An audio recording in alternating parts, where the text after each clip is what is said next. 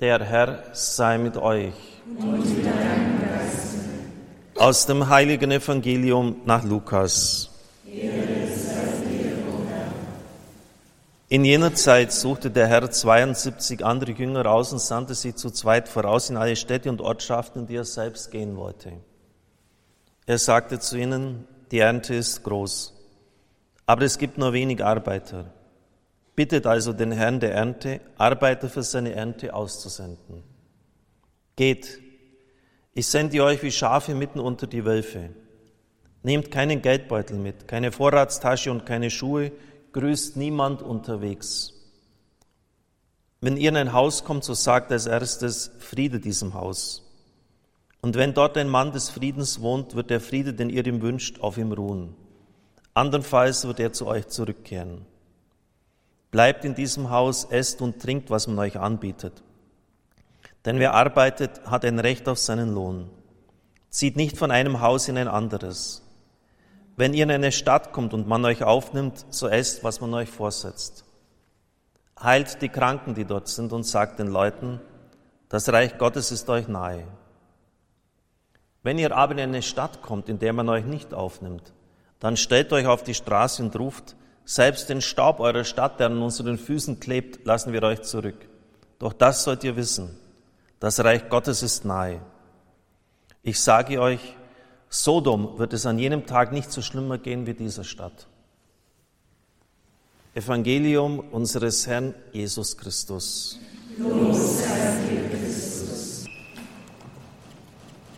Liebe Brüder und Schwestern im Herrn, liebe Zuhörer, liebe Zuschauer, im Hertha Verlag ist ein Interviewbuch mit Papst Franziskus erschienen unter dem Titel Gott ist jung, ein Gespräch mit Thomas Leoncini. Ich kann das empfehlen über die Synode hinaus, weil es Grundsätzliches vom Denken des Papstes deutlich macht, der ja auch in der Kritik steht und von vielen ziemlich angefeindet wird.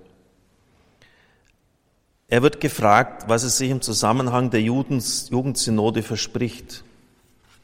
Ich erwarte, dass genau Sie, die Jugendlichen, die Protagonisten sein werden. Die Synode gehört den Bischöfen.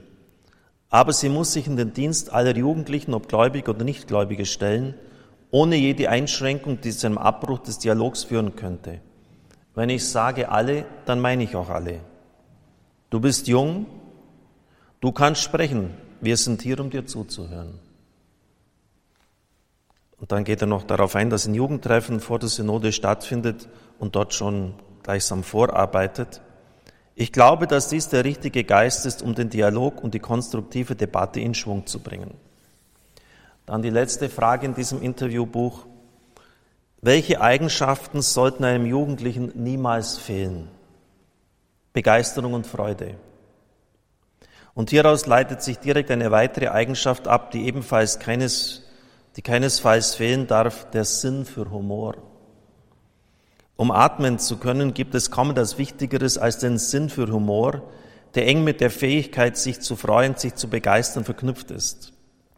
Humor hilft auch, gut gelaunt zu sein, und gute Laune erleuchtet uns das Zusammenleben mit den anderen und uns selbst. Dann ein schönes Bild. Humor ist wie Wasser, das bereits kohlensäurig aus der, Halte, aus der Quelle sprudelt.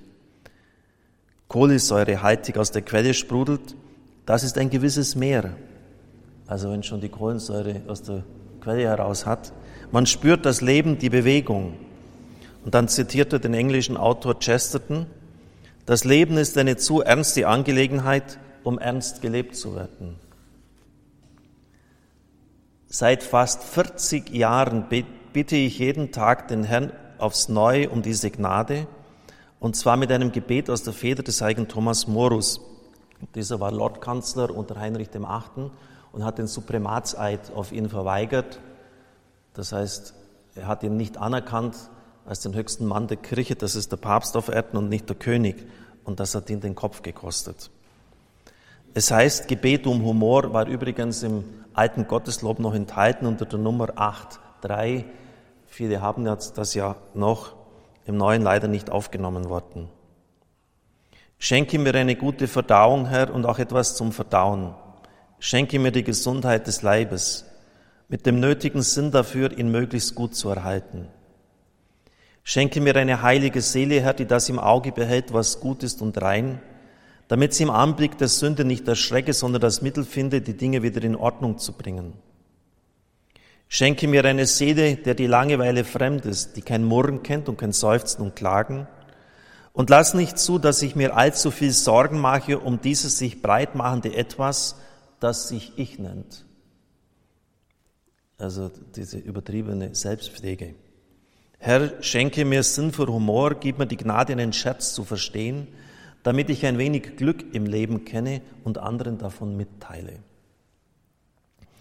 Der heilige Thomas Morus, so der Papst weiter, ist eine Figur, der ich mich tatsächlich eng verbunden fühle. Um zu verstehen, welch mutiger Mann voller Sinn für Humor er war, muss man seine letzten Worte denken. Er hat nämlich den Kopf auf Schafott gelegt, er wurde ihm abgeschlagen und dann hat er den Bart noch weggestrichen, damit er nicht mit abgeschlagen wird. Der da hat keinen Hochverrat begangen, sagte er, und schob seinen Bart zur Seite, damit er bei der Enthauptung keinen Schaden nehmen möge. Ein bisschen kräftiger Humor, den man da mitbringen muss, aber das zeigt, er hat es bis zum Schluss durchgehalten. Doch nochmals zurück zu deiner Frage.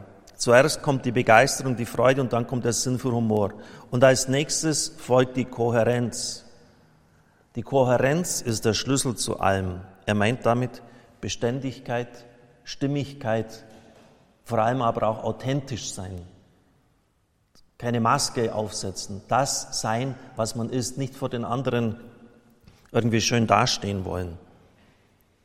Dank der Kohärenz können wir glaubwürdig sein. Und wenn wir glaubwürdig sind, werden wir geliebt, als die wir wirklich sind, ohne Masken. Und als dritter Punkt die Fruchtbarkeit. Und das heißt, anderen das Leben schenken. Ich möchte diesen Sinn im weitesten Sinn des Wortes, ich möchte diesen Begriff im weitesten Sinn des Wortes verstanden wissen, nicht nur als Elternschaft, obwohl sie von großer Bedeutung ist. Ich verstehe darunter eine spirituelle, kulturelle Fruchtbarkeit. Es ist unverzichtbar, dass die Fruchtbarkeit Einzug in unser aller Leben hält. Wir müssen der Veränderung und den Sichtweisen der anderen gegenüber offen sein. Wir brauchen die Gedanken und die Sichtweisen der anderen, gerade wenn sie uns etwas Ungewohntes erzählen, etwas, das neu für uns ist. Allen Jugendlichen, aber nicht nur ihnen, sage ich, habt keine Angst vor den Unterschieden und vor eurer Zerbrechlichkeit. Das Leben ist einmalig und unnachahmlich. Es ist, wie es ist. Gott erwartet uns jeden Morgen, wenn wir erwachen, um uns abermals dieses Geschenk zu bereichen. Wir sollen es vor Liebe, Freundlichkeit und Natürlichkeit hüten. Also das sind die drei Punkte, die er von den Jugendlichen erwartet. Wovor hatten Sie in jungen Jahren Angst? Ich hatte als Jugendlicher vor allem eine große Angst, die Angst, nicht geliebt zu werden. Das ist erstaunlich. Wäre interessant, auch mal in seine Biografie da hineinzuschauen, warum er das so äußert. Ich war mir meiner Angst, nicht geliebt zu werden, äußerst bewusst. Und dann die interessante Frage, wie hast du das überwunden? Durch mein Streben nach Authentizität. Mir wurde klar, dass ich niemals etwas machen würde, das nicht authentisch ist. Auch nicht, um mir die Liebe und die Achtung meines Nächsten zu erkaufen. Auch ich habe mit der Gesellschaft des schönen Scheins gekämpft und tue es nach wie vor, indem ich mich als der akzeptiere, der ich bin. Ich denke oft über ein Bild nach. Die Gesellschaft des schönen Scheins gründet auf Eitelkeit. Und was ist das Paradebeispiel der Eitelkeit? Der Pfau. Stell dir einen Pfau vor. Jeder, der an diesen Vogel denkt, hat das prächtig aufgefächerte Rad mit seinen schillernden Farben vor Augen. Aber das entspricht nicht der Wirklichkeit. Willst du die Wirklichkeit des Pfaus sehen? Dann geh um ihn herum und schau ihn von hinten an. Die Eitelkeit hat stets zwei Gesichter. Die Authentizität dagegen ist der Weg der Rettung, denn sie bringt dir die Achtung der Menschen. Und wenn die Menschen dich für das achten, was du wirklich bist, dann wirst du dich tatsächlich geliebt fühlen. Geliebt zu werden ist eine der Folgen der Authentizität. Also äh, wirklich eine sehr interessante Antwort auf die Frage. er hat irgendwie immer Angst gehabt, nicht geliebt zu werden. Und, ja, und, und wie, wie kommst du zur Liebe? Indem du authentisch bist. So bist, wie du bist. Natürlich nicht dann bei, dabei stehen bleiben, aber einfach mal jetzt nicht irgendetwas vorspielen, weder sich noch den anderen gegenüber. Und das deckt sich jetzt direkt mit dem, was er dann bei einer anderen Frage ausführt. Was ist die schlimmste moralische Krankheit des Menschen, die schlimmer ist als alle anderen?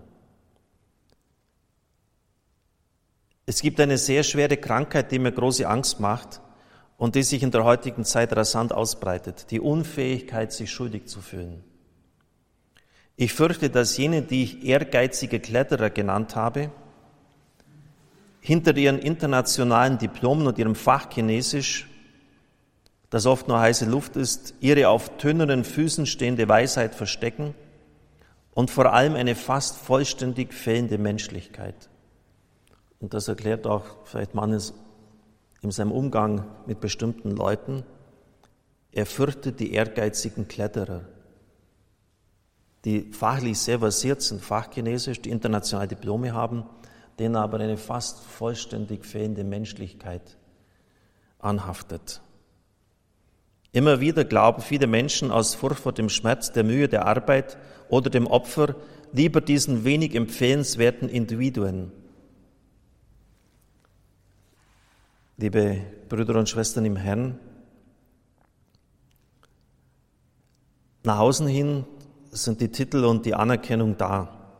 Aber was dahinter steckt, ist oft erbärmlich. Eine fast vollständig fehlende Menschlichkeit. Das Entscheidende fehlt. Das Herz, die Liebe. Und deshalb kommt eine solche Verkündigung auch nicht an. Warum leben wir nicht authentisch? Warum ziehen wir immer wieder diese Masken an? Weil wir dann, wenn wir das nicht tun, so meinen wir, scheinbare Freunde verlieren. In Wirklichkeit sind es gar keine Freunde. Diese erwarten von uns eine bestimmte Rolle, ein bestimmtes Verhalten. Wenn wir das nicht erfüllen, wenden sie sich von uns ab. Und das ist gut so. Weil auf diese Freunde, die nur eine bestimmte Rolle haben wollen, kann ich verzichten. Bronnie Ware hat einen Bestseller geschrieben. Sie hat nämlich in einem Hospiz sterbende Menschen begleitet und auch zu Hause. Was haben Leute, die im Sterben sind, am meisten bereut? ein bestimmtes moralisches Fehlverhalten, dass sie vielleicht fremdgegangen sind, dass sie etwas gestohlen haben. Die Nummer eins war, dass sie gelebt wurden. Sie haben es zugelassen, dass sie gelebt wurden. Sie haben nicht das getan, was sie in Wirklichkeit tun wollten. Sie haben den Sinn des Lebens verfehlt, den Auftrag, den Gott ihnen mitgegeben hat für das Leben. Hat, aber da muss man natürlich zuerst einmal das rausbekommen, was ist der Auftrag? Wie hat ein berühmter Psychologe gesagt, wenn du deine Identität gefunden hast, wirst du die Welt revolutionieren. Also wenn du tief im Innersten weißt, wer du bist, wo du zu stehen hast, was deine Aufgabe ist. Die tiefste Identität ist, dass ich ein geliebtes Kind Gottes bin. Sohn, Tochter Gottes. Das ist meine tiefste Identität. Und das wird ihnen in vielerlei Hinsicht streitig gemacht. Du kannst nichts, du taugst nichts, du bist nichts. Ach komm, hast du nie hinbekommen. Die Identität, Kind Gottes zu sein, geliebt zu sein. Dies zu finden ist schwer, und der Papst schreibt, ich berühre ein weiteres Thema, die Angst vor dem moralischen Schmerz. Dabei ist es gerade der Schmerz, der uns Tag für Tag zu wachsen lehrt. Der Schmerz und die Prüfungen des Lebens schenken uns die unersetzliche Gelegenheit, uns bis in den tiefsten Winkel unserer Seele zu erkennen und unsere Grenzen zu begreifen, bis wir uns schließlich fragen, ist es wirklich noch nötig, weiteres Blut fließen zu lassen, damit unser katastrophal verletzter Stolz endlich die Waffen streckt? Der Schmerz kann uns auch eine wertvolle Lehre erteilen, vergessen wir das nicht. Er kann uns signalisieren, wie weit unter der Oberfläche wir graben und hierdurch entscheidend dazu beitragen, dass wir unsere Einstellungen, unsere Verhaltensweisen ändern. Das macht nämlich nur der Schmerz. Weil wenn es uns gut geht, sehen wir keinen Grund, etwas zu ändern. Es läuft doch alles gut. Was will denn der eigentlich? Obwohl es nicht gut läuft, objektiv betrachtet. Ich spreche hier nicht von Masochismus, damit das klar ist. Ich spreche von einem Schmerz, den man nicht aktiv sucht, der aber plötzlich auftaucht und dem du dich stellen musst. Liebe Brüder und Schwestern im Herrn, worauf kommt es jetzt nochmals zusammenfassend an? Um Freude. Im Evangelium heißt es, die Jünger kehrten voll Freude zurück, sogar die Dämonen gehorchen uns. Immer wieder die Freude. Und dazu gehört im weiteren Sinne natürlich auch der Humor, die innere Gelassenheit. Du bist humorlos, du hast das nicht. Dann bete 40 Jahre, 40 Jahre dieses Gebet um Gelassenheit. So einfach ist das. Und wenn Sie mal dann die Biografie des Papstes ein bisschen anschauen, der war ja nicht immer so ganz einfach in Buenos Aires. Und der weiß ganz genau, warum er das zu beten hat. Weil nämlich sehr oft ziemlich griesgrämig sein konnte, der Papst. Also ist er da, hat er etwas dagegen unternommen. Die Kohärenz, die innere Stimmigkeit, das Leben ohne Masken. Er sagt, das ist der Schlüssel zu allem. Authentisch sein, Und dann natürlich aus dem heraus, wenn du diese tiefe Freude in dir hast, wenn du stimmig bist, dann brauchst du dich um die Fruchtbarkeit nicht zu sorgen. Die kommt dann automatisch. Weil die Leute sagen, der ist echt. Dem nehme ich es ab. Weil er, auch wenn er fehlerhaft ist und Schwächen hat, aber er versucht es wenigstens zu leben und sagt es nicht nur anderen. Und der Herr will, dass wir fruchtbar sind. Der Herr des Weinbergs erwartet schlichtweg die Früchte, dass wir sie ihm abliefern. Und Sie kennen diesen Satz, den ich jetzt in der letzten Zeit öfters gesagt habe, aber nochmals in Erinnerung rufe, sei fruchtbar. Und wenn du es an dem Ort, wo, bist, wo du bist, nicht sein kannst, dann sei es eben woanders. Aber sei fruchtbar. Such dir keine Ausrede heraus. Ich würde ja gerne in der Pfarrei etwas machen, aber der Pfarrer ist so böse. Der lässt mich nicht. Und der Pfarrgemeinderat, ganz furchtbar. Ich kann einfach nichts machen. Es gibt heute so viele Möglichkeiten, fruchtbar zu sein, über die Pfarrei hinaus. Und Sie wissen, was jetzt dann kommt? Ja, natürlich, bei Radio Horeb können Sie es tun. Wir haben jetzt den Monat Oktober. Bitte, bitte, überlegen Sie, was Sie tun können, weil das wird am Schluss dann zählen, wenn Sie Rechenschaft ablegen über ihr Leben, ob sie fruchtbar waren, ob sie zu irgendeinem hingegangen sind, wo sie wissen, dem geht schlecht. Du, schau mal, das Radio hat mir viel geholfen. Schalt's halt auch mal ein. Da ist, was weiß ich, morgen Abend bei Radio Horeb ist es ja wieder soweit, 18.30 Uhr. Schalt das Telefon ab, zünd deine Kerze an, Heilungsgottesdienst. Du wirst sehen, das tut dir gut. Warum machen wir solche einfachen Dinge nicht? Freude, authentisch sein und Fruchtbarkeit. Und Sie merken, das rentiert sich wirklich, dieses Buch zu lesen, das aufzunehmen, was der Papst einem sagen möchte. Gott ist jung und wir sollen es auch sein. Amen.